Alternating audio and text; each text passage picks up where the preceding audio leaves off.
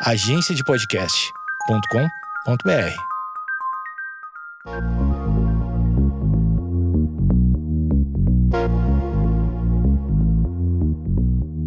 Você está ouvindo o Geekonomics Podcast, onde a racionalidade é questionada e a economia comportamental é explicada sem reservas e com a dose certa de ciência e irreverência.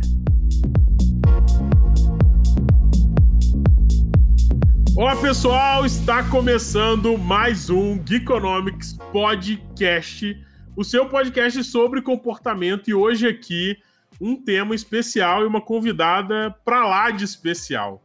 Nós vamos falar hoje aqui sobre climatério. Pois é, eu e o Quintiliano Campomori, salve Quintiliano. Bom dia, boa tarde, boa noite para você que está nos ouvindo. Acompanhe o relator, né?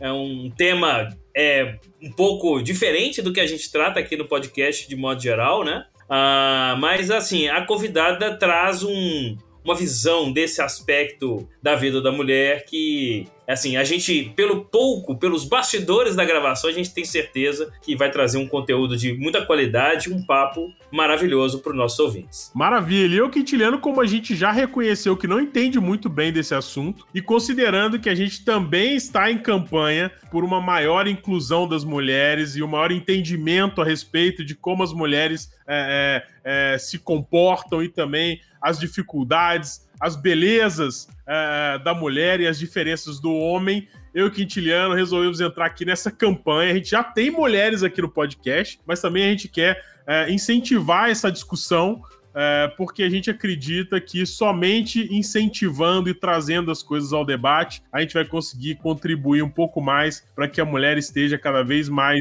livre, incluída e sem nenhum tipo de aspas, vírgulas, parênteses ou discriminação em seja lá qual for a, a profissão ou atividade que a mulher desejar fazer. Então é isso nesse podcast sobre climatério, onde a gente vai falar também de alguns outros assuntos. É, tem um pouco também sobre andropausa, é claro, né, Quintiliano? A gente vai aproveitar aqui para é, é, ficar também mais inteirado da nossa própria situação, né? Afinal de contas, né? Nem, nem não, não, é, não é metade da população que vive por uma situação que nós vamos tratar com mais intensidade aqui, mas a outra metade também tem seus efeitos. Então, mais do que razoável e natural em, um mundo de igualdade de gêneros, né? É, que a gente faça isso. Temos empatia também com nós mesmos, né? Não só com os outros. Muito bem. E para essa conversa aqui, é, como eu disse, a gente trouxe uma convidada que é sensacional. A gente estava aqui na pré-gravação, gente. Vocês não têm noção de como a conversa já estava boa. É, mas enfim, a nossa convidada de hoje é a Miriam De Paoli. A Miriam é brasileira, radicada na Argentina fundadora e CEO do No Pausa. Olha isso, No Pausa, que nome sensacional. Projeto latino-americano que busca visibilizar o climatério ou a menopausa, né? Que são sinônimos para você que não conhecia ainda esse termo.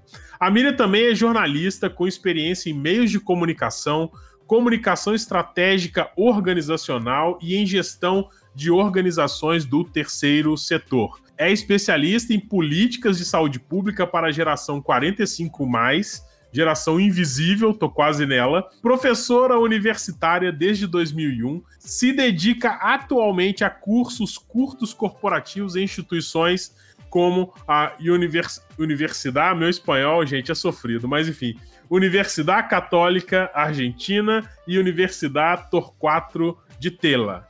Não sei se. É, ou de telha, não sei se eu pronunciei correto. A Miriam vai me corrigir certamente na volta. Escreveu dois livros sobre responsabilidade social e sobre o universo institucional dos jornalistas. Olha isso, gente. Hoje, isso aqui hoje, Quintiliano, tá sensacional, né?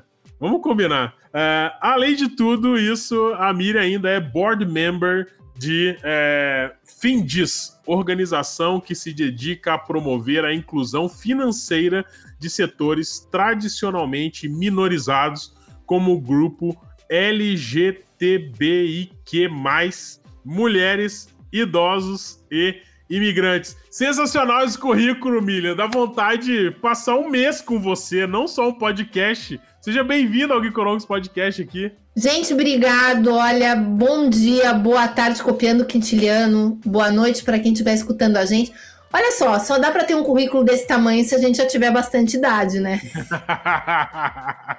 Então, quando você lê o currículo, a pessoa diz assim: essa daí já deve estar. Tá... O que também é muito legal, né? Já passou dos 20, hein? Já passou dos 20, o que é maravilhoso, porque eu acho que é toda essa experiência que faz com que a gente, a nossa geração, nessa geração 45-60, esteja aqui para fazer também a diferença. Que é, é desde essa experiência que também a gente traz para poder colaborar com as novas gerações ou com as gerações que nos precederam, como os baby boomers, e nesse diálogo realmente trazer estratégias e novos olhares para as situações que a gente está enfrentando. Então, você disse que eu vou te corrigir o espanhol, mas eu vou começar corrigindo outra coisa. Ai, meu Deus. Eu disse, ó, o que me salva nesse podcast hoje é que eu avisei no início que nós não sabemos nada desse assunto, né, Quintiliano? A gente é curioso só. Mas agora você vai levar um susto, que eu, até os 48 anos, também não sabia. Olha isso.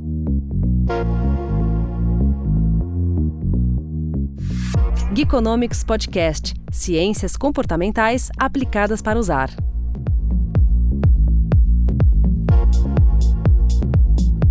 Vamos começar, gente. Ó, é uma coisa muito doida, porque a gente está falando de um terço da vida da mulher moderna. Obviamente, estamos falando da expectativa de vida de uma mulher que tem a sua situação, é, as suas necessidades básicas satisfeitas, né? Infelizmente, a gente sabe que uma mulher hoje, na Argentina e no Brasil, com as necessidades básicas satisfeitas, tem uma expectativa de vida entre 78 e 81 anos. Se você desce para as classes mais marginalizadas, baixa para 61. Então quer dizer que a gente tem uma grande diferença. Por isso que é muito complicado de falar desses temas sem levar em conta essas interseccionalidades, né? Infelizmente, eu, quando falo um terço, estou falando dessa mulher privilegiada na qual eu me incluo. É um terço da nossa vida, ninguém fala, a gente invisibiliza 10 anos, que é mais ou menos essa etapa que se chama climatério, que é onde começa a cair os nossos hormônios reprodutivos e que culmina com a chegada da menopausa, que é um dia da nossa vida, um só dia, que a gente só fica sabendo um ano depois, porque menopausa é o dia que cai a última gota de sangue,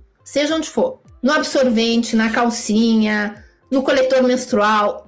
E você precisa passar 12 meses sem menstruar para saber que aquele dia foi o dia da tua menopausa.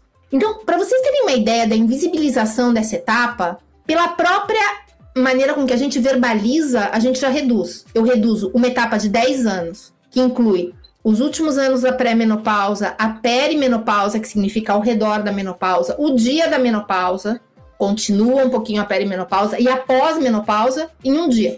Então é, tudo, é uma loucura se a gente parar para pensar. E outra coisa, eu cheguei aos 48 anos quando eu li no diagnóstico perimenopausa, eu não sabia nem que existia uma coisa chamada perimenopausa.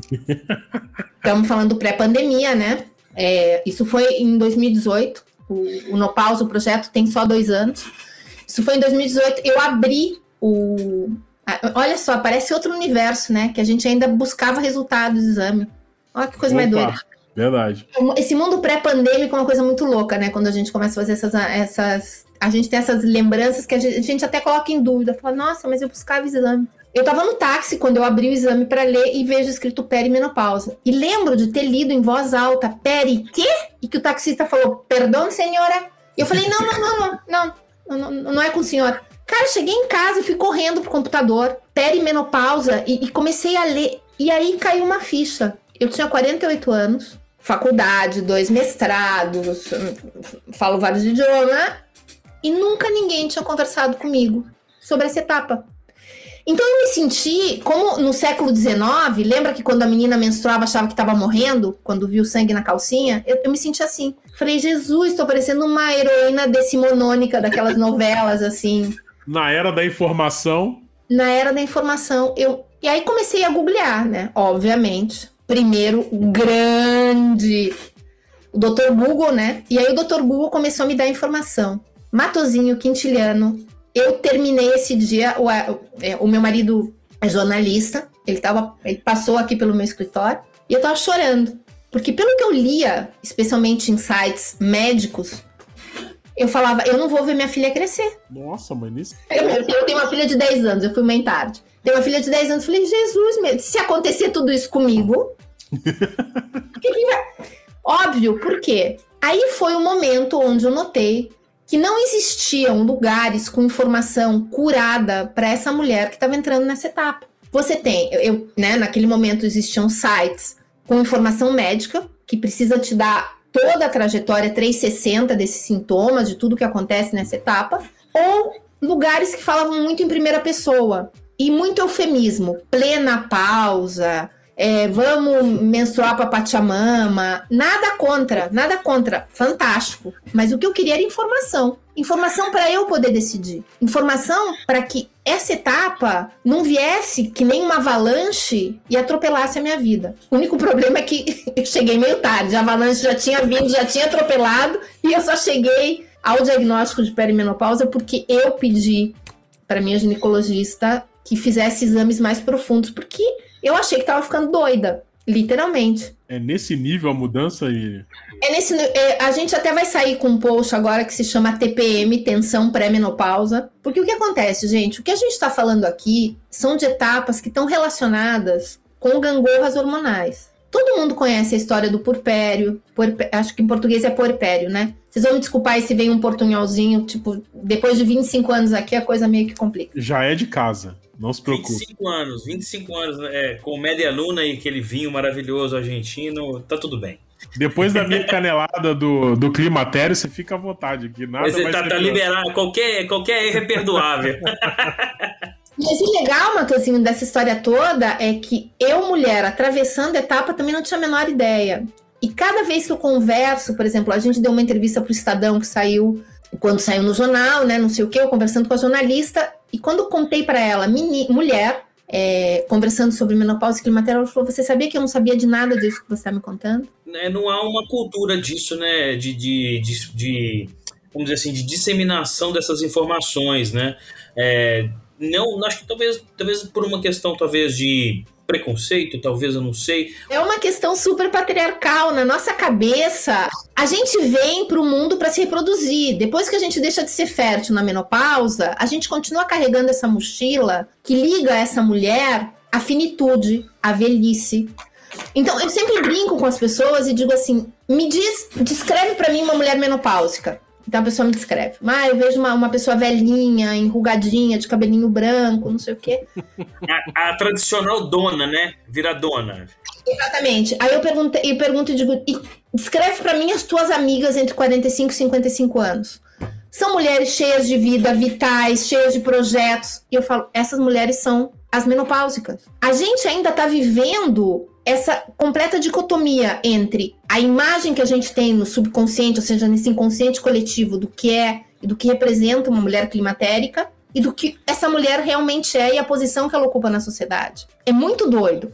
Eu sempre brinco quando a gente vai dar palestra, eu falo assim: só tem uma coisa que eu, a Kim Kardashian, a Virginia Woolf, quem você quiser, vamos falar, a Anitta, a gente tem em comum Todo mundo vai passar pelo climatério e pela menopausa. Menstruou, menopausou. Não tem jeito. Não adianta sentar num canto e achar que vai passar pelo teu lado e não vai te atingir.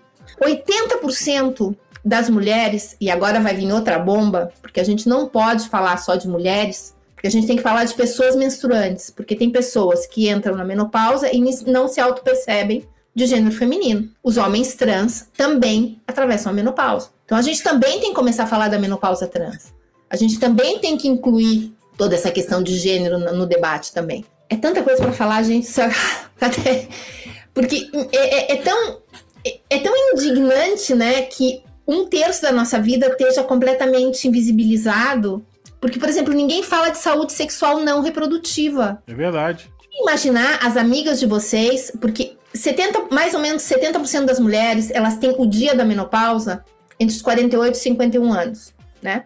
Então, é mais ou menos nesse buraquinho desses quatro anos que a maioria é menopausa. Tá? Depois você tem vários outros tipos, né? Tem pessoas que têm por estresse, insuficiência ovárica primária, mal chamada menopausa precoce, por questões medicamentosas, por doença, por cirurgia. Quer dizer, você também existem outros tipos de menopausa que não é a menopausa pela passagem natural do tempo. E isso também acontece com quem está menopáusico, que sou eu, a famosa, é, as famosas névoas mentais, né? Que a gente se perde quando a gente está falando, então Agora já me perdi, mas eu já vou me encontrar. Tranquilo. E aqui que é a parte legal de ter informação. A primeira vez que eu tive um episódio de, nevo, de, de névoa mental, assim, que, eu, que ficou tudo meio embaralhado, eu tava numa reunião de trabalho e eu fiquei muito assustada. Agora eu sei que isso tem a ver com a questão hormonal, que isso acontece. Obviamente que você precisa de um acompanhamento médico para ter certeza que isso responde a essa etapa do climatério e não a outra doença. Vocês conseguem imaginar as amigas de vocês entre 48 e 52 anos pendurando as chuteiras? Não, de jeito nenhum. Não, de jeito nenhum. Tá louco. É porque é aquela história, eu não me imagino pendurando, né? Então eu não imagino ninguém. Eu não replico pros outros, né? Exato. E quantas vezes alguém conversou sobre você, com vocês sobre saúde sexual não reprodutiva? Não, inclusive, é, bom, somos casados, né, Quintiliano? Isso é um assunto de todo interesse, porque é, até pra gente conseguir é, compreender melhor e, e, não dar canelada no relacionamento, é importante a gente entender esse tipo de mudança, né? Porque a gente fica muito nessa. É, homem é muito distraído, né? É, é, pelo menos no relacionamento, né? É muito distraído. Mochila do patriarcado, hein? Tem que deixar para trás. É, é, tem que deixar. Não, e ficam dizendo, ah, a gente é distraído, então. Não, mas é só botar um pouquinho de atenção que tudo isso muda. Então, é isso, exatamente isso.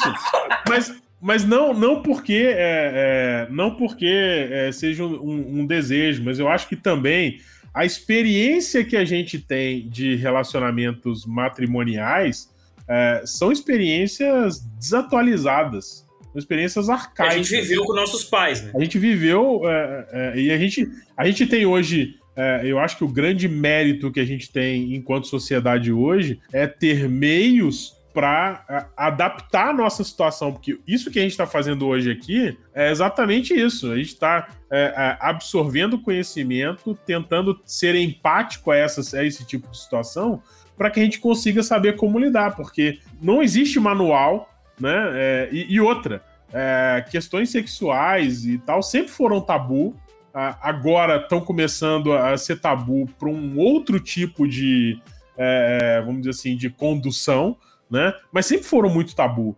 Uh, aqui, eu e Quintiliano, eu acho que a gente mora no, em um dos estados aqui brasileiros que tem fama, pelo menos, de ser um pouco mais conservador, né, Quintiliano?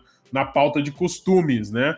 É, nós dois estamos em Minas Gerais. É, então, é, é, sempre uma conversa muito velada. E quando você estava falando desse papel, você se imagina uma mulher de 45 anos é, interrompendo ou tendo algum prejuízo da sua vida é, sexualmente ativa por causa. Eu falei, não me imagino, mas ao mesmo tempo me vem à mente uh, uma tia minha que uh, infelizmente já faleceu, que tenho muita, muita saudade, sou muito saudoso dela. ela tinha é, preconceitos e morou muito no interior do Brasil, é, com pouca educação. Ela tinha preconceitos de, de, de, por exemplo, mulheres que tiveram que fazer retirada de útero por causa de algum problema. Uh, ela, ela diminuía o papel dessa mulher na sociedade. Ela tinha um termo, olha, é um absurdo. E minha tia era uma pessoa boa, é, em essência, mas ela era produto do meio que ela, que, ela, que ela tava, né? Ela falava que a pessoa era oca. Você tem noção um negócio desse? É muito grave isso. Sobre isso, minha mãe, minha mãe teve que tirar também por questões ginecológicas. Né? E aí a ginecologista dela à época, e minha mãe repete isso aí várias vezes, minha mãe é super tranquila, é super com, a, com, alguns, com grande parte das coisas, e ela diz assim, a ginecologista disse com essas palavras, útero serve para duas coisas, para gerar uma criança, ou mais de uma, e para levar, poder levar a mulher a ter um câncer. Então, isso não muda nada do que a pessoa é, o que a pessoa faz, o que a pessoa tem de tarefa, os projetos, a vida, a vitalidade, a vontade de viver. Não muda nada. É só um órgão que, num certo, num certo período da vida, funciona como uma forma de gerar criança. E depois. Não muda, mas muda, né? Mas é um órgão, é um órgão no qual está atrelada ainda muito preconceito, está atrelado uma história de um olhar realmente de papel feminino muito complicado. Por exemplo, a palavra você é uma histérica, histeria vem de útero.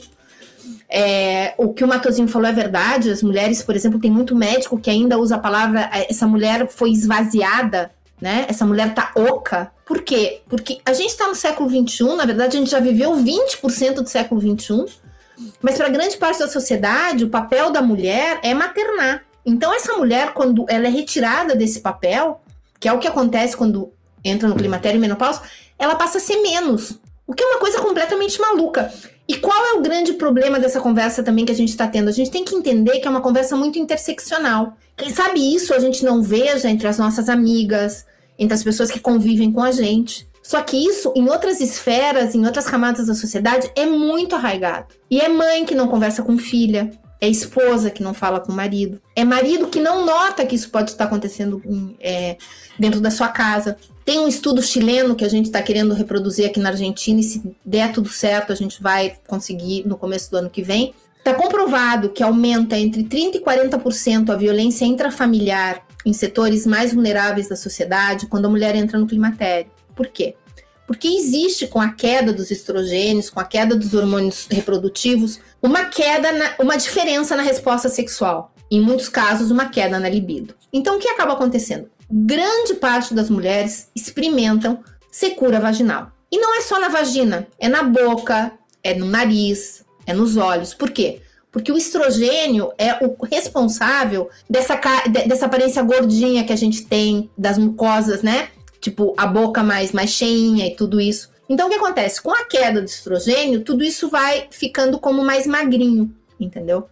Então, também isso afeta muito as mucosas e afeta a, a lubrificação das mucosas. Então, o que acontece? Essa mulher que não tem acesso à informação, e aqui vem a coisa mais triste, que não tem muito que ver com o nível cultural, porque quem está contando essa história é Miriam, considerada culturalmente. É, topo da pirâmide. É, no topo da pirâmide, que não sabia o que era perimenopausa, que não sabia nem o sintoma, não sabia nada, achava que menopausa simplesmente era o dia que você, né, que você deixava de ser fértil. Nem tinha ideia de que era toda uma etapa, nem tinha ideia que são 34 sintomas, sendo oito deles que acontecem com 80% das pessoas que passam por essa etapa.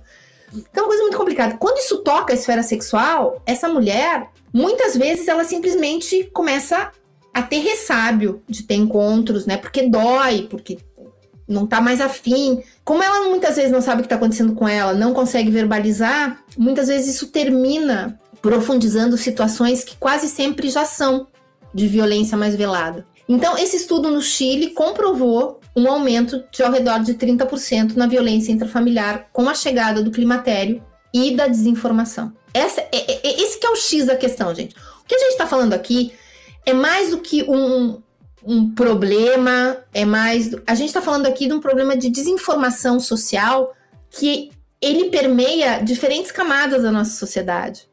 Porque, por exemplo, eu, né, eu não sabia, vocês não sabiam, a jornalista com quem eu conversei tampouco não sabia só tem uma coisa em comum: menstruou, vai parar de menstruar. Todos nós convivemos com pessoas menstruantes que vão deixar de menstruar. Então, por isso que é tão importante ter essa conversa, que foi o que o Matozinho falou. Se você está num relacionamento, também é interessante quando você começa a ver que tem alguma coisa que não tá legal. Muitas vezes não tem a ver nem que acabou o amor, nem que acabou com a paixão. Tem a ver com algo tão simples como hormônio. Tem solução. Estamos no século 21. Para tudo isso, existe uma maneira de se ressignificar. Só que se você não tiver essa informação, você começa a achar que realmente o problema é você ou o problema é o outro. E tem uma série de inseguranças, né? Porque é, a mulher fica insegura, porque é, é, muitas vezes teve uma queda é, na, na, libido, no, no, é, na questão do, do, do, desejo também. E o homem se sente inseguro por outro lado, aí colocando aqui a nossa, a nossa situação, eu estou tentando me colocar no papel, né? é, a gente também vai se sentir inseguro em relação a isso, pelo fato de talvez não estar mais sendo desejado também, né? É, porque aí você. É aquela história, né? O, o problema. É, é, sempre tem duas coisas, tem dois, duas formas de, de duas causas para o problema, né? Ou tá no outro ou tá em você. Né? Então, é, quem tem o mínimo de, de é, vamos dizer assim, de empatia, de, de consciência, também vai se questionar, né? É, e no ambiente onde não se tem esse tipo de informação, como que você vai ter diálogo? Se você nem sabe do que está acontecendo, sabe? É muito difícil. E eu acho que você está tocando numa coisa bastante interessante, né? Que é essa questão do outro. Eu acho que tudo que tem que ver com, com a esfera da sexualidade ainda é um tabu. Por mais que a gente converse tudo, mas todo mundo tem insegurança em relação a isso. Eu acho que é, é muito difícil que as pessoas lidem com tanta naturalidade como a gente gostaria, né? E falo isso em primeira pessoa. Quando aconteceu comigo, quando aconteceu na minha esfera matrimonial, a chegada do climatério e tudo isso, sentar para conversar não foi tão simples como está sendo conversar com vocês aqui. Porque uma coisa é eu transmitir a informação do meu projeto, e outra coisa foi o, o momento que eu tive que vivenciar toda essa, essa trajetória que eu estou contando aqui, com humor e tudo isso. Não é tão simples, sabe? Por exemplo, no meu caso, eu nunca tive do, de todos os sintomas da, do climatério. A secura vaginal, que, é, que acontece com a maioria das mulheres, para mim, por exemplo, a secura ocular foi muito pior que a, que a vaginal. Mas, por exemplo, tenho muitas amigas e pessoas da nossa comunidade, que somos mais de 85 mil mulheres, é mulher pra caramba falando nisso. É, 1,2% da nossa comunidade são de homens trans, quer dizer, também a gente tem essa, também esse olhar para o climatério e para a menopausa. É, que é muito complicado você levar o lubrificante para a cama. Por quê? Porque nós somos uma geração que não fomos, que a grande maioria, de novo, né? Volto a generalizar. Se você que está nos escutando, você tem uma, uma relação muito mais aberta com o que pode ser sex toy, é, fantástico, mas infelizmente não é a grande maioria. Então, quando essa mulher tem que trazer esse lubrificante para a cama também, muitas vezes para ela é como o selo de, do envelhecimento, o selo da finitude, o selo de que alguma coisa está mudando. Quando na verdade é a melhor etapa para você ressignificar muitas coisas. A tua resposta sexual vai mudar? Vai. Mas isso não significa que ela vai ficar pior. Ela só vai ficar diferente.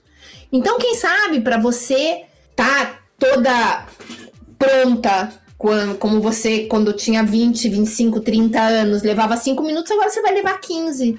Só que se você aprender a aproveitar esses 15, é, é outro clímax, é outro encontro, é outro diálogo, é outro momento. Pode ser que não dê para transar tantas vezes rapidinha, porque você vai precisar um pouquinho mais de tempo, mas você também aprende a valorizar esses momentos, você também aprende a. Você já sabe né? Muitas vezes o que você gosta, é, o que você precisa. Só que quando você traz isso para consciência, é possível você ter esse diálogo. Porque senão é muito assustador quando você não sabe o que está acontecendo, Matosinho. É muito difícil, Quintiliano, quando isso vem e pega como um tsunami. Que você diz assim, meu Deus, mas aconteceu comigo. Quando eu descobri que estava na perimenopausa, eu tinha notado que eu meu desejo estava um pouquinho mais lento. Mas, obviamente, por causa do, do, tipo de vida que a gente tem, tudo a gente acha que é estresse, né? Tudo é estresse. É... E, existe, e existe um preconceito também, Miriam, a respeito da. Uh, não só a respeito disso, mas a respeito da, da idade para ser sexualmente ativo, né? Porque uh, tem muita gente que acha, não, desse ponto aqui para frente, a, a, a, minha vida tem que ter outro significado. Essa história de sexo ficou pro passado e daqui para frente eu tenho que procurar prazer em outras coisas, né? É, tem isso também, né? Tem muito disso na, é, na geração dos meus pais, tem muito disso ainda. Eu percebo os meus avós, que não são tão distantes assim é, em relação à idade, vamos dizer assim, no tempo histórico, né? É, era, era um tempo onde é, a mulher entrava é, na menopausa e geralmente, o, o, pelo menos na casa dos meus avós, separava-se o quarto. Né? A, a, a, minha avó passou a dormir num quarto, meu avô passou a dormir no outro, é, é, é, vamos dizer assim, oficializando que a relação afetiva deles agora era matrimonial, mas não era sexual mais. Que é um negócio meio esquisito. Eu sempre, sempre me incomodou muito esse tipo de, é, de situação, e na época você não percebe. Mas agora, conversando com você, vai passando um filme. Eu falo assim: caraca, não tem nada a ver isso, sabe? É, é, é, é como você mesmo disse. É, talvez esse momento seja um momento de novas descobertas, é um momento de amadurecimento. Eu não consigo conceber uma situação aonde amadurecer seja algo pior. Não pode ser assim né? Tá errado. Eu tenho fé. Eu tô, eu, gente, eu acho maravilhoso ter ficado velho. Eu tô ficando velho já. Eu acho. Tem cabelo branco aqui. eu percebo tanta coisa boa de, de amadurecimento que eu tive é, na minha. E aí, sendo bem. É, sem querer ser falsa modéstia, porque em relação ao amadurecimento ainda tem muito, muito chão para andar, mas é, é, é, tão sensacional, sabe? Coisas que me tiravam do sério não me tiram mais, que me irritavam não me irritam mais. Então, assim, é, é, é muito triste a gente perceber que eh, chega uma hora que as pessoas também são meio frias, né? Por, é, apesar de você estar num relacionamento é, é, afetivo de, de tantos anos, eu já. A minha esposa adora fazer essa conta. Ela fala que a gente já está chegando no ponto em que a gente vai ter vivido mais juntos do que separados. Né? É, eu já passei desse ponto. Eu, eu, eu me casei com 25 anos e já tenho 26 anos de casada. Olha que espetacular. Agora, isso, isso talvez é porque a, a, a, na sociedade é, mais patriarcal, né, é, é, a procriação seja uma coisa bem forte ligada ao papel social que a mulher deveria ter na sociedade quando esses, esses conceitos foram criados, né? Que vão Você tá gerando eu acho que a gente está esquecendo aqui um ingrediente básico de tudo isso, que se chama religião, né? Sim, também, né? Por que separa esse quarto? Porque antes os encontros sexuais, especialmente na, década, na, na, na, idade dos seus avós, o prazer era tido com mulheres fora do matrimônio. Dentro do matrimônio, esse encontro sexual era para reprodução. Aí também está muito alinhado essa questão da mulher menopáusica, climatérica, deixar de ter o seu papel na sociedade. Até o, até o calor do corpo do marido, ela era privada, né? É uma vivência terrível, né? Nossa. É muito forte. Só que tem também outra coisa que a gente também tem que colocar em contexto, né? Há 100 anos, a expectativa de vida de uma mulher no Brasil era entre 50 e 54 anos. Quer dizer, eram muito poucas as que viviam depois. As que vivem, vivenciavam aquele momento, né? Agora já é um terço da nossa vida. Então, isso muda radicalmente. Só que ao mesmo tempo, quando a gente começa a ter essas conversas, a gente vê quanto arraigado estão esses preconceitos, como a gente fala pouco do tema, como a gente encara pouco esse tema com seriedade. Porque, por exemplo, aqui eu venho.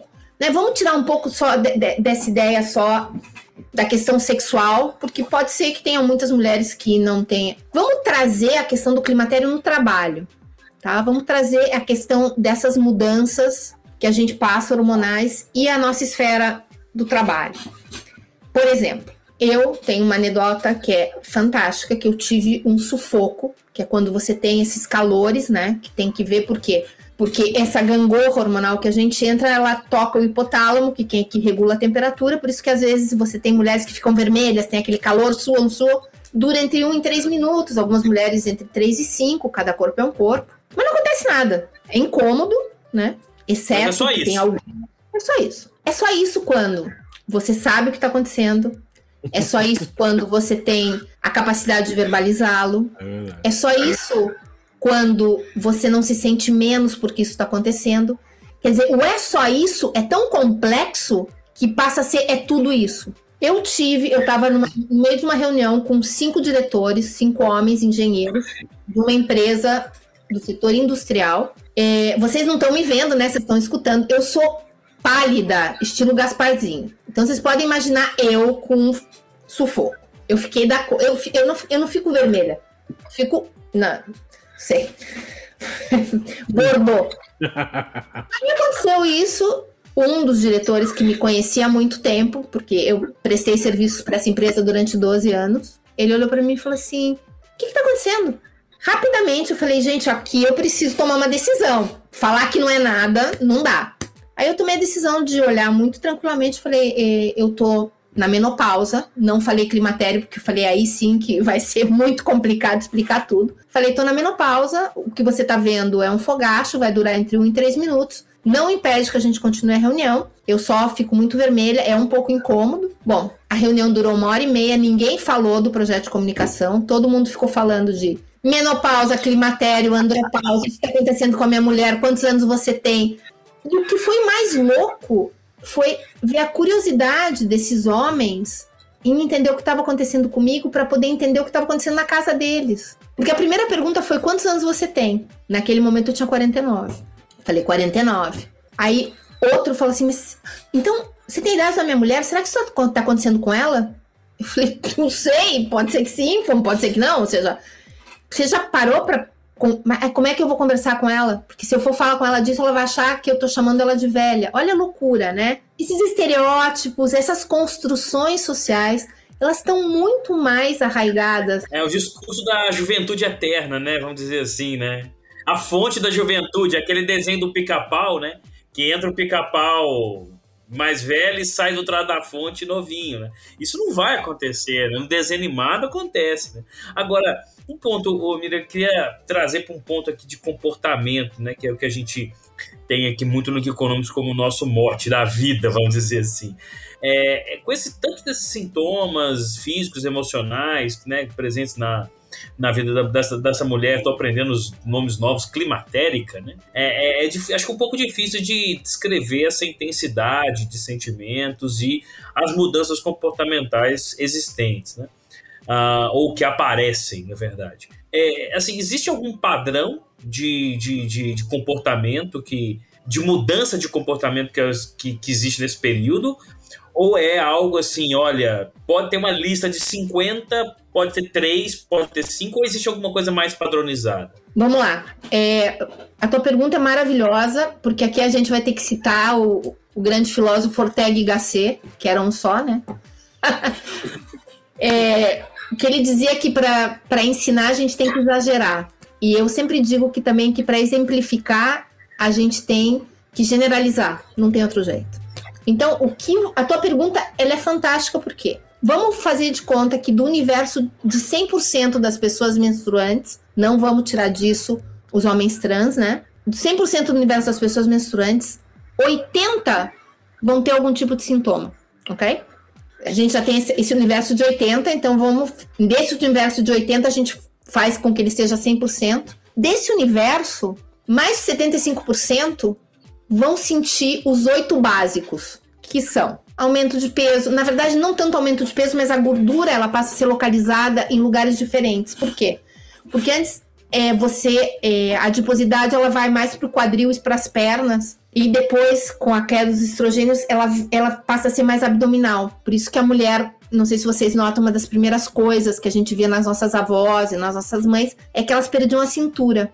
Não sei se vocês notam, se vocês lembram disso. Tenta imaginar tuas tias, né? Nossa, eu tô impressionado. A grande maioria vai ter insônia em algum momento ou dificuldade para conciliar o sono. A qualidade do sono muda. Tudo que tem que ver com a esfera do, do humor, do temperamento, é, toda a esfera cognitiva vai tocar em algum momento. Tudo que tem que ver com irregularidade do período menstrual, óbvio, né? Porque ele vai cessar em algum momento. Mas essa irregularidade ela é meio complexa, porque tem gente que de ter uma, uma menstruação normal passa a ter um aumento na, na quantidade de fluxo. Outras passam a menstruar é, não só por lado, mas duas vezes por mês, com muito pouco fluxo, depois com muito fluxo. Quer dizer, realmente você tem uma grande mudança nisso. Você tem a, a questão muitas mulheres que não fazem exercício podem chegar a ter osteopenia ou osteoporose, porque o, o estrogênio ele é fundamental para a fixação do cálcio no osso. E tudo o que tem que ver com a esfera da, da, da, da secura, né? Das mucosas, da pele, por isso mesmo que você se arruga muito mais fácil, você perde muito mais umidade. Então, desse universinho, desses que a gente chama os oito cavaleiros do climatério, a grande maioria vai surfar por ali. E, obviamente, toda a questão da esfera sexual que a gente comentou. Qual é o grande problema? É, não dá para você não é que todo mundo passa por tudo, nem todo mundo passa com a mesma intensidade. Por quê? Porque tem várias variáveis que tem a ver com tipo de alimentação, estresse, hábitos, por exemplo, se você fuma, se você não fuma, se você toma muito álcool, se você não toma álcool, se você usa drogas recreativas ou não, se você usa é, ansiolíticos ou, ou psicofármacos, é, tudo isso vai ter um impacto na maneira com que você vai atravessar o teu climatério. Então é uma coisa muito interessante, por quê? Porque ao mesmo tempo que é algo que todo mundo vai atravessar, todo mundo vai atravessar com coisas similares, mas de maneiras muito únicas. E, ô Miriam, deve ser uma loucura então, né? Porque dificilmente uma mulher com algum desses sintomas vai ser tratada de climatério, né? Acaba que ela entra sendo tratada de tudo e climatério também, porque se existe preconceito é, social, isso tangencia a medicina em algum momento, óbvio, né? Então, a, acontece que a mulher está sendo tratada de, de um monte de coisas e o climatério ninguém nem, nem menciona. Tipo, isso não é uma questão de saúde, isso é, isso é uma inevitabilidade biológica, a gente não cuida disso aqui. Você tocou num tema que é. Matosinho, eu não tenho como te agradecer. Você tem uma ideia? Um tempo da nossa vida é uma subespecialidade da ginecologia. É um semestre na faculdade de medicina, um semestre na especialização de ginecologia. E nós estamos falando de um terço da vida da mulher, né? É, isso considerando a população feminina. E se a gente considerar a população é, total, é, as mulheres hoje são o quê? 60% da população? Eu não tenho esse dado. Você tem esse dado, Guitiliano? Em 2030, para você ter. É, é meio, bem meio a meio, mas assim, um pouquinho mais de mulheres. Mas é pouco. 52, 48, então... não? V vamos lá com um número assim, já que vocês gostam de número, pá! Em 2030, no climatério, a gente vai ter 1,2 bilhões de mulheres. Meu Deus. E a faculdade de medicina não está preocupada com isso, né? Esse mercado significa 600 bilhões de dólares para é 2022. Não é nicho, gente. As marcas não olham pra gente. É mercado de massa, não é nicho, é isso aí. E outra coisa, 70% da decisão de compra de uma casa está na mão da mulher climatérica. Aí, Quintiliano, você que está ouvindo a gente agora, comece a olhar com carinho ativos relacionados à saúde da mulher. Porque, né, não é, Quintiliano? Por tudo que a Mira está dizendo, acho que no mercado financeiro daqui a pouco vão ter empresas de, de fazer que tem essa, esse foco. Né? Mas, Quintiliano, eu tô abrindo o Menotec. Olha aí. Próximo episódio da Miriam aqui no Geekonomics, falar da Menotech. Olha isso. Eu tô, eu tô muito surpreso, porque, cara, quando você colocou o número do tamanho do mercado, eu quase caí da cadeira aqui. Não tem Ninguém tá vendo isso, gente? Ninguém tá se preocupando com isso? O que que tá acontecendo? Miriam, ajuda a gente. O que que tá acontecendo? O que tá acontecendo é que aqui mostra uma coisa muito, muito interessante de se analisar. Quando os preconceitos são superiores às oportunidades de negócio. Qual é o problema que nós enfrentamos desde o Nopausa como projeto e como startup? A gente tem uma barreira de entrada muito grande, até mesmo nessa mulher que está atravessando o climatério. Por quê? Ela, ela também não quer reconhecer socialmente que está nessa fase, né? Exatamente. Agora eu vou contar uma coisa para vocês que para mim é a mais assustadora de todas, de, dessa nossa experiência na nossa comunidade, né? Você imagina a gente recebe uma média de 500 DM por semana, mensagens diretas nas redes sociais. É muita mensagem. Sim, nós temos uma pessoa que se dedica a responder mensagem. É, a gente começou a ver uma coisa que tivemos que procurar, obviamente, no, no No Pausa, a gente, nós não somos médicos, nós somos jornalistas, a gente trabalha com, com curadoria de informação. E nós temos os consultores no pausa, que são os médicos que respondem perguntas específicas e que validam todo o conteúdo que a gente coloca nas redes. Mas não são eles que escrevem, a gente escreve e eles validam. A gente começou a receber uma, duas, eu não vou mentir, não for, acho que não foram mais de 20, mas mesmo assim me chamou muita atenção, de mulheres de mais de 60 anos que continuavam tomando anticoncepcional sem precisar, só para ter o sangrado de abstinência.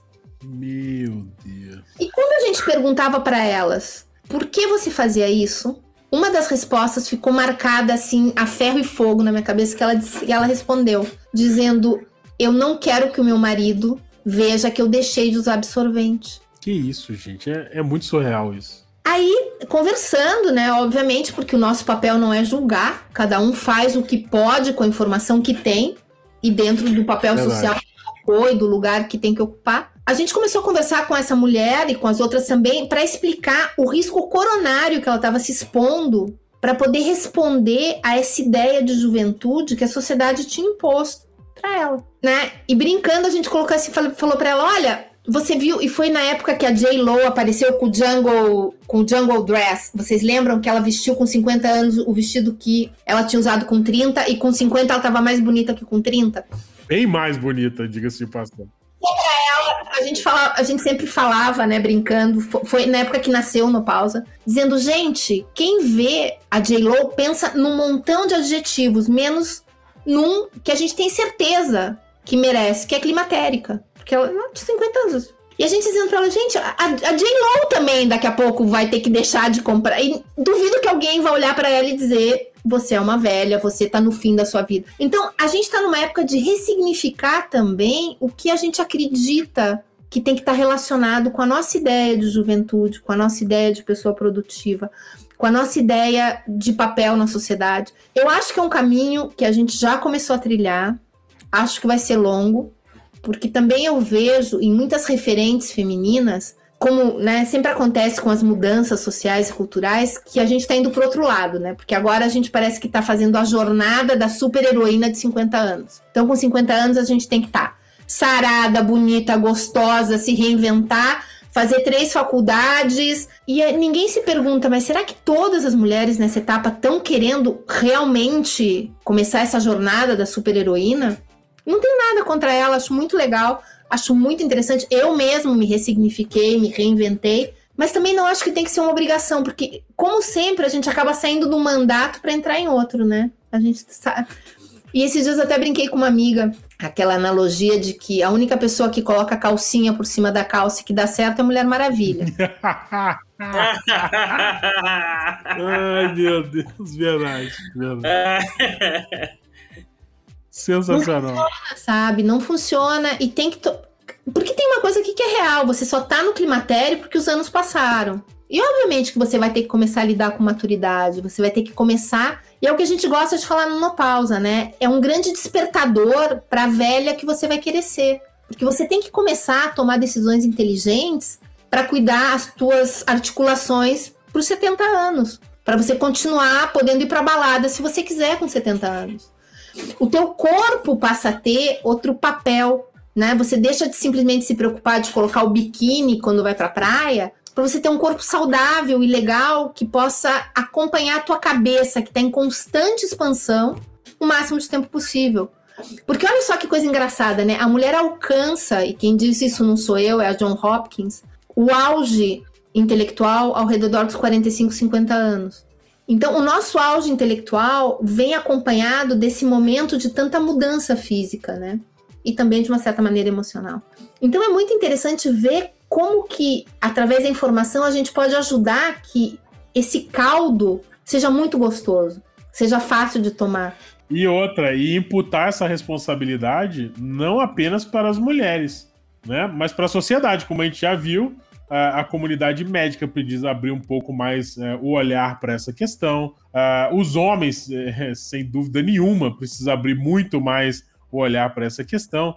É, então, é, eu acho que é, quando você fala que essa mudança vai ser lenta, eu, eu até te entendo, porque ela não vem só apenas do conhecimento da mulher a esse respeito, né? Ela vem também do conhecimento da mulher e do conhecimento coletivo, que é muito mais difícil de chegar, porque é, é, o conhecimento coletivo sofre de uma série de outras barreiras que as mulheres já sofrem hoje, é, como por exemplo no mercado de trabalho, com, com as limitações que todo mundo já, a, graças a Deus, tem discutido muito nos dias atuais né? Mas é, é, é, realmente uma coisa que eu percebo que vai ser mais lento. É, em todo caso, eu acho que. É, e aí eu queria dar esse feedback. É, o caminho que vocês começaram a trilhar no Low Pause é, é muito bem-vindo, porque é, vocês começaram com o básico, que é: opa, ô, turma, vamos olhar por isso aqui, vamos chamar atenção para isso, que tem sido tão negligenciado, seja do ponto de vista de informação, seja do ponto de vista de interesse, né? É, porque, cara, é, os meus pais, os meus avós não tinham o menor interesse em menopausa. Para eles isso era tipo, e aí? É, deu, deu, não deu, acabou. É menopausa é isso, não tem o que fazer. Né? É, você tem. É, é, um, é um estado, não tem como evitar, não tem como lidar. É, tá aí, tá posto, é, é dado do problema. É uma preocupação pouco relevante, né? E claro que não. É, é por isso que a gente gosta de trazer desde uma pausa a tríade, né? Isso tem que ser olhado pelo Estado, porque você precisa de políticas públicas. Isso tem que ser olhado pela sociedade, mas aí onde a gente faz a grande diferença. A gente é um supermercado, tem muita oportunidade de negócio, tem muita oportunidade de crescimento, de expansão. Então, desse lado do consumo também, a gente consegue trazer as pessoas para o debate. E já estou me convidando para outro podcast que vamos falar da andropausa também, né, gente? Porque antes, a queda dos hormônios masculinos, ela acontecia de maneira muito paulatina. Agora, graças ao estilo de vida e ao estresse, cada vez mais cerca de 55 a 60% dos homens, Harvard, não Miriam, experimentam sintomas similares à menopausa, porque vocês começam a ter quedas de testosterona em pico, coisa que antes era paulatina, vocês perdiam ao redor de 1% por ano a partir dos 38 anos. Agora, entre os 50 e 60, você tem quedas em pico, coisa que antes não acontecia. Quer dizer, a gente ganhou, exatamente, a gente ganhou em anos de vida, só que também o nosso corpo teve que se adaptar a um montão de coisas que antes não existiam, né? Por exemplo, hoje a gente está exposto às telas, o tipo de comida ultraprocessado, menos horas de sono, menos qualidade de sono, muito, muito sedentário, mais estresse. Quer dizer, tudo isso também afeta a muitas coisas. Então, se a gente não fala de climatério e menopausa, imagina andropausa. E qual é o impacto disso e desse, dessa desinformação, até mesmo na liderança? Porque a gente sabe que, infelizmente, ainda a liderança é masculina, branca e cis heteronormativa, né? Tá começando a se expandir, a gente está começando a ver uma maior diversidade, mas ainda é uma, uma, uma dívida da sociedade. Mas você pode imaginar esse homem com tanto poder, tendo todos esses sintomas. Também a equação não é fácil, entendeu? Também é interessante a gente trazer essa conversa, a gente discutir isso. E vocês mesmo, quando começarem a ver que tem alguma coisa, chegar para o médico. É por isso que a gente acredita também que existe essa retroalimentação, né? Só que, infelizmente, de novo, a gente só fala do topo da pirâmide, né? Porque essas pessoas têm que ter acesso a essa informação para poder também ser um paciente mais esclarecido. Já tem o mês da, já tem o mês da menopausa? É, no pausa a gente faz o mês da menopausa todo outubro, porque a OMS é tão brilhante, a OMS, né, que colocou agora a velhice como doença. É, a, a, gente tem o Dia Internacional da Menopausa, dia 18 de, dia 18 de, de, de outubro. Quer dizer, a, a própria OMS invisibiliza toda etapa. É que nem se em vez da gente falar de ciclo menstrual, a gente falasse do dia da menarca. Então, um dia, e essa mulher que vai ciclar 40 anos, fica tudo reduzido num. É o dia D, né? É aqui e acabou. Amanhã não tem mais nada. É aquela velha história. Vamos reduzir a Segunda Guerra Mundial no desembarque na Normandia. Acabou. Não tem... o fato histórico único. Acabou, estudou aquilo, sabe de tudo. Vamos anular tudo, as invasões, plano Marshall depois, né? É, seria mais ou menos isso. Antecedentes, nada vale, né? A ocupação é a perimenopausa, o desembarque da Normandia é a menopausa, e depois toda a reconstrução, plano Marshall, o nascimento dos Estados Unidos é a pós-menopausa. A gente esquece tudo isso que aconteceu antes e depois e ficamos só no desembarque. Cara, muito complicado isso. Muito complicado. É muito doido, é muito doido. E quando a gente traz essa conversa, é, é muito engraçado porque agora sim vocês vão levar o maior susto. Eu tenho certeza absoluta, vocês que gostam de falar de comportamento. Vocês sabem quem é o pior interlocutor do No Pausa? Pior interlocutor do No Pausa? Nossa, vou chutar. É, é o médico? Não. Fala, Quintiliano. Chuta, Quintiliano. A própria mulher, talvez? A mulher em situação de poder que pode mudar as coisas que está atravessando essa etapa.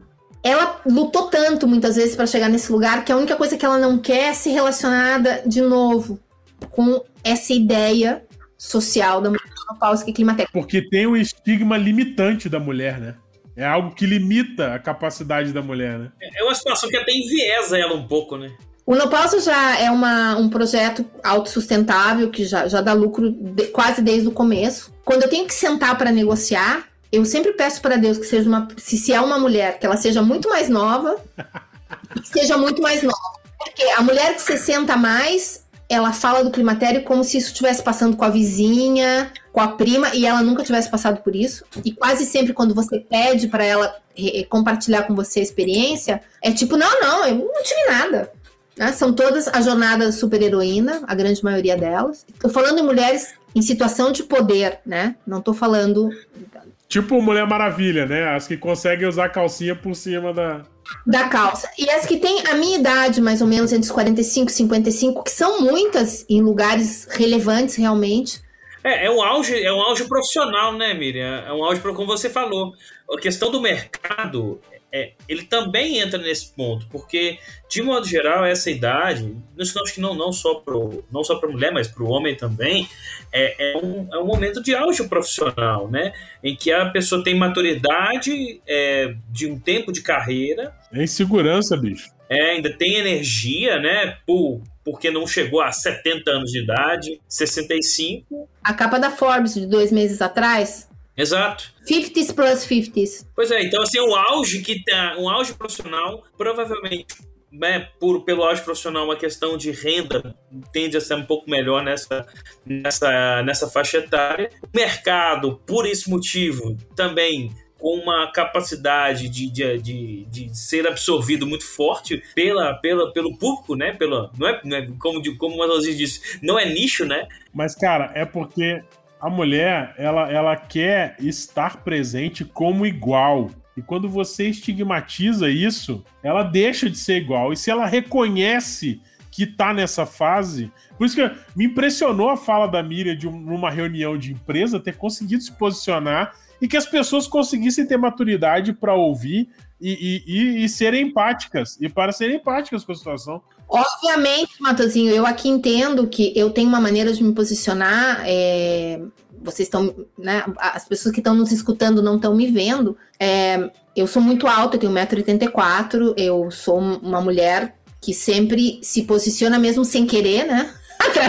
é impossível passar desapercebido. Por outro lado, eu também entendo que, desde o meu privilégio, eu posso me posicionar dessa maneira. O que eu chamo a atenção é que mulheres em situação também de privilégio, que podiam fazer diferença, muitas vezes não querem empatizar com o que está passando com todas as pessoas menstruantes que vão deixar de menstruar. Então, muitas vezes preferem abraçar outras causas. Isso não acontece com a mulher mais jovem. É uma coisa muito interessante. As nossas melhores interlocutoras são as mulheres entre 35 e 45 anos. Elas estão enlouquecidas por informação, porque elas querem poder decidir como vão viver a sua jornada no climatério. Isso é maravilhoso quando a gente pensa no longo prazo, né? Porque é essa turma que vai andar, né? É, é uma ótima notícia, inclusive. E é muito legal também, é, obviamente, gente, volto a repetir, estou generalizando. Tem exceção, muitas exceções, mas é muito difícil a gente, né, ter, uma conversa de, desse grau que a gente está falando de um bilhão de pessoas se a gente não generalizar. Obviamente, quem está escutando tem exceção? Tem, tem muita exceção. Mas, infelizmente, por isso se chama exceção, não são a maioria. É, isso é uma coisa muito interessante, sabe? Eu acho que aqui tem muita coisa para conversar. A gente tem que pensar muito em como a gente tem incorporado esse viés inconsciente, né, do papel da mulher de como a gente se posiciona na sociedade, como é a, a nossa posição dentro do, de núcleos familiares, sejam formados como são formados, como a gente encara a questão de, de desejo, porque acho que aqui a gente confunde muito juventude com desejo, né? Por quê? Porque, na verdade, você não precisa ser jovem para desejar. É o desejar que te faz continuar jovem. Porque juventude não tem que ver com com passar ou não dos anos, né? É muito mais uma combinação de várias coisas. Eu conheço muito velho de 20 anos e conheço muito jovem de 70. É, obviamente que você tem uma grande questão social que, com o passar do tempo, a própria sociedade te, te estigmatiza não é a mesma coisa conseguir um emprego aos 50 que aos 35. Não é, a gente sabe disso. E longe de mim tentar olhar, né? Tipo, meu Deus, que coisa maravilhosa passar pelo climatério. Não tô dizendo isso. O que eu tô dizendo é que é um momento muito interessante de ressignificação, que é um momento que, com boa informação, não precisa ser traumático. Obviamente, vem da mão de um grande, uma grande questão etarista, né? Porque, obviamente, você só tá no climatério porque você tá mais velho, que nem andropausa, você só tá na andropausa porque você tá mais velho. Então, a gente tem que, nesse momento, a gente tem várias é, frentes abertas, né, que a gente tem que lutar aí. E só peço, por favor, para não achar que é só o desembarque na Normandia, né? Vamos olhar para tudo que está acontecendo também. E é, e é interessante porque tem se discutido muito em economia sobre o envelhecimento populacional uh, brasileiro. Em nenhum debate econômico eu ouvi a menor menção a essa questão. Nenhum, nenhum. E olha que eu leio muito, hein? Leio jornal compulsivamente. Nenhum debate. Na, nas minhas horas vagas, eu sou também empresário do setor de saúde, privado. A gente discute cotidianamente o perfil é, é, é sociodemográfico brasileiro, é, perfil etário. Nenhuma discussão, nenhuma, seja com operadora de saúde, seja com liderança, seja em congresso, seja em qualquer lugar esse assunto não é nem citado, que dirá pauta. Contrato no pausa, que a gente dá palestra, a gente. Agora tem uma coisa, eu vou dar para vocês um furo aqui. Em novembro está saindo o primeiro tsunami latino-americano, o primeiro estudo com perspectiva de gênero da população 45 mais, onde a gente vai falar de climatério, menopausa, andropausa, porque a gente quer estudar os hábitos de consumo dessa geração. Porque tem uma coisa, gente, que aqui a gente tem que entender. Não adianta a gente querer falar de bem-estar, a gente precisa chamar atenção através de número e de economia. Porque é a única maneira do mercado olhar para a gente. E se o mercado não olhar, tudo acaba terminando sendo uma conversa entre pessoas abnegadas que querem mudar o mundo. A gente, desde no pausa, a gente realmente quer mudar o mundo. Mas como a gente conhece como funciona o mundo, a gente vai usar as ferramentas que o mundo nos oferece para poder conseguir o nosso propósito. Tem que jogar o jogo, né, Miriam? Tem que jogar o jogo, senão. E tem muito dinheiro envolvido, gente. E tem muita gente. É uma demanda insatisfeita muito grande. Existe muita necessidade para pouco serviço, né? E quando todo mundo começar a se encontrar, vai ser positivo para todo mundo. Porque, por exemplo, e com isso eu fecho. Vocês sabem quanto custa uma mulher climatérica para o governo e para o próprio bolso dela entre consultas erradas, medicação errada, internação errada, excesso de exame que não precisava? Overuse, né, no sistema de saúde. Infelizmente, infelizmente preciso dar os números em dólares, porque obviamente aqui na América Latina a gente quase não tem estudo. Ela sai nos Estados Unidos hoje ao redor de 20 mil dólares. Isso a gente fez mais ou menos uma transposição para a América do Sul. Na Argentina hoje ela estaria custando entre 7 e 8 mil dólares. Esses 10 anos. Que que é isso? É muito complexo. É literalmente o buraco é mais embaixo. Tem muita coisa para conversar. Essa é só a ponta do, do ice e eu vou contratar o No Pausa para um board lá com a minha turma lá na equipe. Não tem como. Meu, eu tô impressionado. E a Miriam é convidada para uns cinco podcasts, né? cara, eu tenho. Eu tô tão chocado com essas informações da Miriam. Eu tenho, cara, não é brincadeira, não. Eu tenho 18 anos de mercado de saúde. Nenhum planejamento, nenhuma, nada, nada que se possa imaginar é, chegou a tangenciar esse tipo de assunto, nem, nem com, com o mercado, falando é, literalmente. Impressionante, impressionante. Muito bom o papo. Olha só que interessante, né? E, e com isso eu prometo para vocês que a gente fecha. É, vocês sabem que no, no mundo né, digital, sempre que você contrata alguém para falar, fazer uma campanha, fazer um produto, a grande preocupação é converter, né? Venda, final, venda. É ROI. Exatamente. O Nopausa é um dos poucos influencers 45 mais que todas as pessoas com quem a gente co-criou conteúdo e tudo isso, eles têm a conversão em vendas imediata. Então é muito legal porque a gente coleciona assim os e-mails dizendo: "Nossa, a gente confiou em vocês e a gente viu tal coisa". Ah, não. E é uma coisa muito louca porque até confiar é todo um trabalho que eu preciso ter essa conversa que eu tive com vocês já há uma hora, mais os 10 minutos de antes.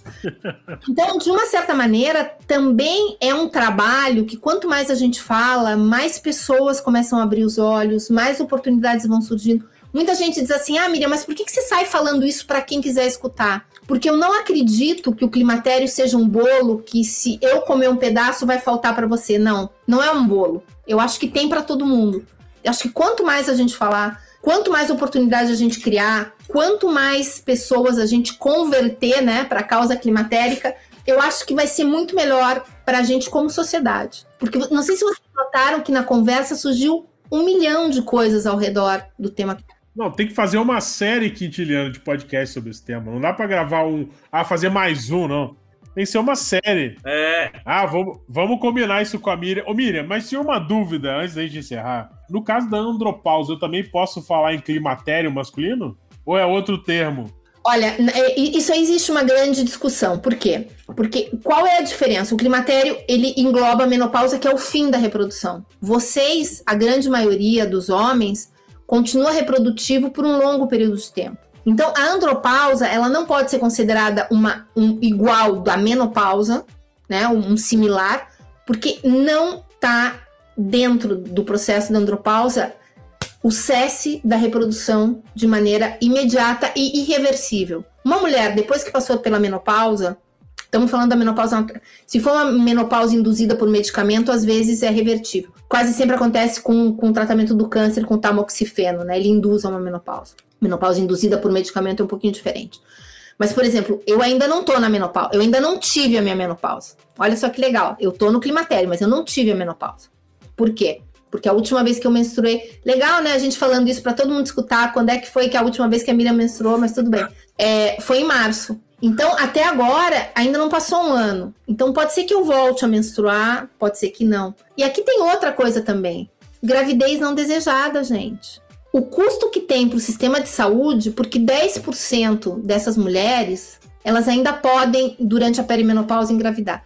São gravidezes caríssimas, traumáticas, complexas.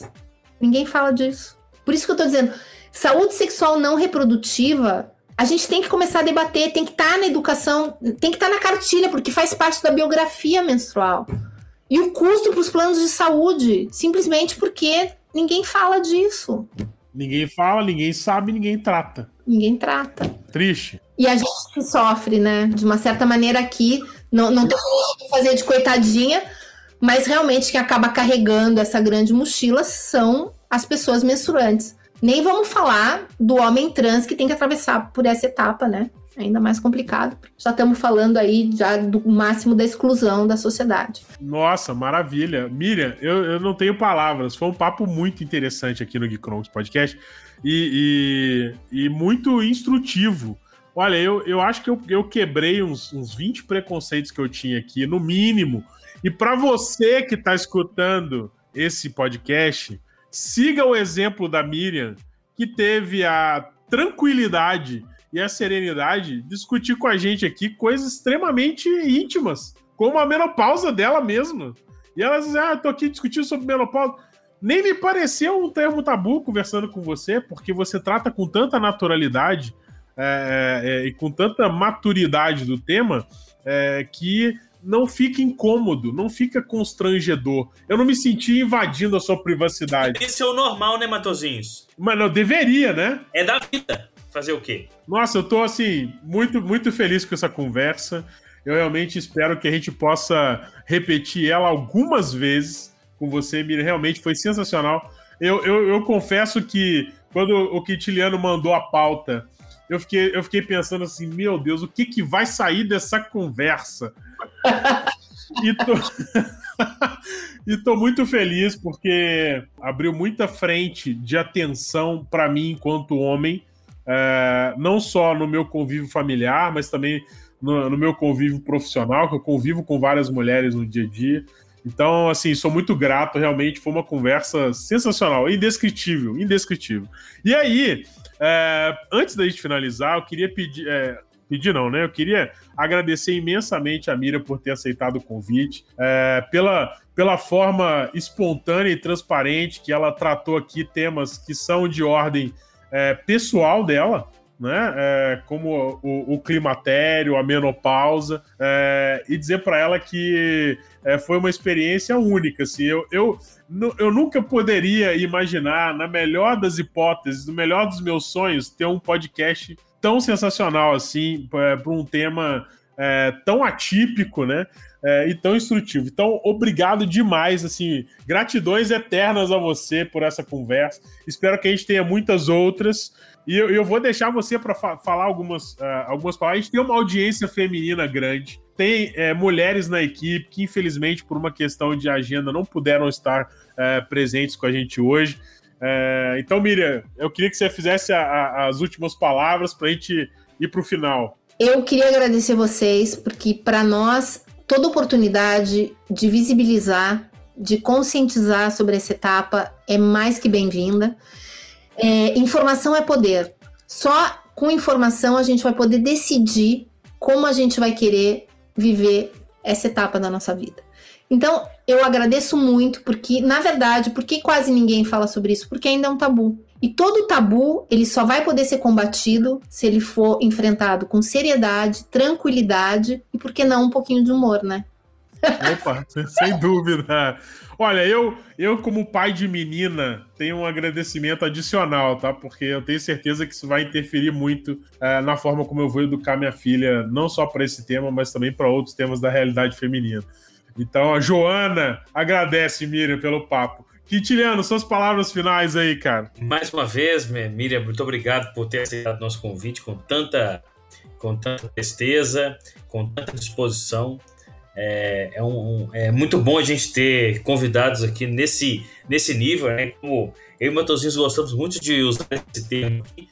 É, convidados bons deixam, ah, na média, o podcast mais inteligente, né? Porque eles são a média. Então. Melhora na, a gente melhora na média a nossa inteligência, né, Quintiliano? Sobe a média, porque se ficar só aqui, a média é baixíssima. Então, a, com, com, convidados no nível, no seu nível, Mira, que com estando nesse, nesse nosso momento aqui tão, tão bacana e de tanto aprendizado, né? É, e acho que esse aprendizado ele é, é bem focado e, e, e com um, uma, se ele conseguir um objetivo, que é de acabar com mitos e alguns tabus que a sociedade tem sobre temas que são tão naturais e que fazem parte da vida, principalmente numa sociedade que pretende, que já está e que pretende ainda mais aumentar a expectativa de vida, isso é uma coisa que vai passar por, sei lá, todo mundo, né? É, sejam as mulheres que vão viver aquilo internamente mesmo, ou os homens que vão conviver com elas. Então, é, é importante para que esses mitos, esses tabus sejam quebrados. Então, é, é, se, se, a gente conseguir isso um pouquinho, já fico muito mais muito feliz. E, e mais uma vez, agradecendo a sua participação. E se você que está escutando a gente aí é, despertou curiosidade, como a gente está muito interessado em descobrir um pouco mais, é, tem as redes sociais do No Pausa, né, Miriam? A gente não pode deixar de falar. Vai estar tá aqui também no post. É, você vai conseguir ver, acessar as, é, os links para as redes do No Pausa no post desse podcast mas eu sei que tem Instagram, né, Miriam? Tem Instagram, tem, tem site, tem pinta, tem, tem, a rede social que vocês quiserem. Com um pequeno detalhe: em português, a gente tem o site e o Instagram e o Facebook, né, que é nopausa.br. E o site é fácil, nopausa.com, vai direto no, no Pausa. E em espanhol, a gente está em absolutamente todas as redes: Twitter, LinkedIn, onde você quiser procurar a gente. Por que vocês devem estar perguntando? Por que em português não ainda? Porque a gente está conseguindo levantar fundos para poder traduzir todo o conteúdo que a gente tem para o português, porque isso também leva um tempinho e. Menos mal, porque o espanhol o espanhol é uma língua irmã, né? Por mais difícil que seja, é, é bem mais tranquilo a gente consumir conteúdo em espanhol, principalmente escrito. Então não tem desculpa para você não acessar o No Pausa em espanhol, né, gente? Por favor, né? Nem que Giliano, espanhol, pô, é língua irmã. Bem mais tranquilo. Na leitura, principalmente. Às vezes na conversa é um pouquinho mais pela velocidade. É porque o pessoal fala rápido, é isso aí, exatamente. É, tem, o site está em português e o Instagram está em português. Então não tem, todo mundo tem Instagram, todo mundo. Vão lá, nopausa.com, no Instagram, nopausa.br. Nós vamos deixar no link aqui do episódio também, todos os links, todas as redes sociais também. E tem as hashtags no pausa também, que se você quiser trocar ideia, ajudar a compartilhar e levar esse conhecimento aí que a Miriam e toda a equipe do No Pausa produzem de excelente qualidade. É só você ajudar a subir a hashtag também. Então é isso, pessoal. Com esse, com esse podcast inusitado e sensacional, eu acho que eu não vou conseguir dormir direito hoje, tanta coisa na cabeça. Eu vou encerrando aqui esse papo com a Miriam De Paoli, do No Pausa aqui, de uma série de outras iniciativas. É, gente, sensacional. Espero que vocês tenham gostado desse conteúdo. É, acessem a Miriam, vocês viram que ela é super acessível. Vai nas redes do No Pausa, tem site, tem tudo. E vamos Vamos ver se a gente consegue, pelo menos, ter uma, uma contribuiçãozinha, né, Quintiliano? Pelo menos um tijolinho nessa, é, nessa catedral aí, a gente colocou, né? É uma construção e a gente vai ajudando. Um tijolinho tá com a gente. Gente, então é isso. Lembrando que você consegue escutar o podcast do Geekonomics em todas as plataformas de podcast, principalmente no Spotify, Deezer, Apple e Google Podcasts. E se você quiser participar da conversa, você pode escutar o podcast no nosso site, geekonomics.com.br, aonde, além de escutar todo o podcast em áudio, você também tem acesso aos comentários e pode mandar suas sugestões de pauta, participar da conversa, tirar suas dúvidas, enfim, é, é uma participação um pouco mais ativa pelo site. Então é isso, pessoal, com é, essas últimas informações, eu vou finalizando mais esse episódio sensacional do Economics Podcast, agradecendo pela sua audiência e torcendo para que muitas mulheres estejam ouvindo essa conversa maravilhosa que a gente teve aqui com a Miriam De Paoli. Um grande abraço para vocês e tchau.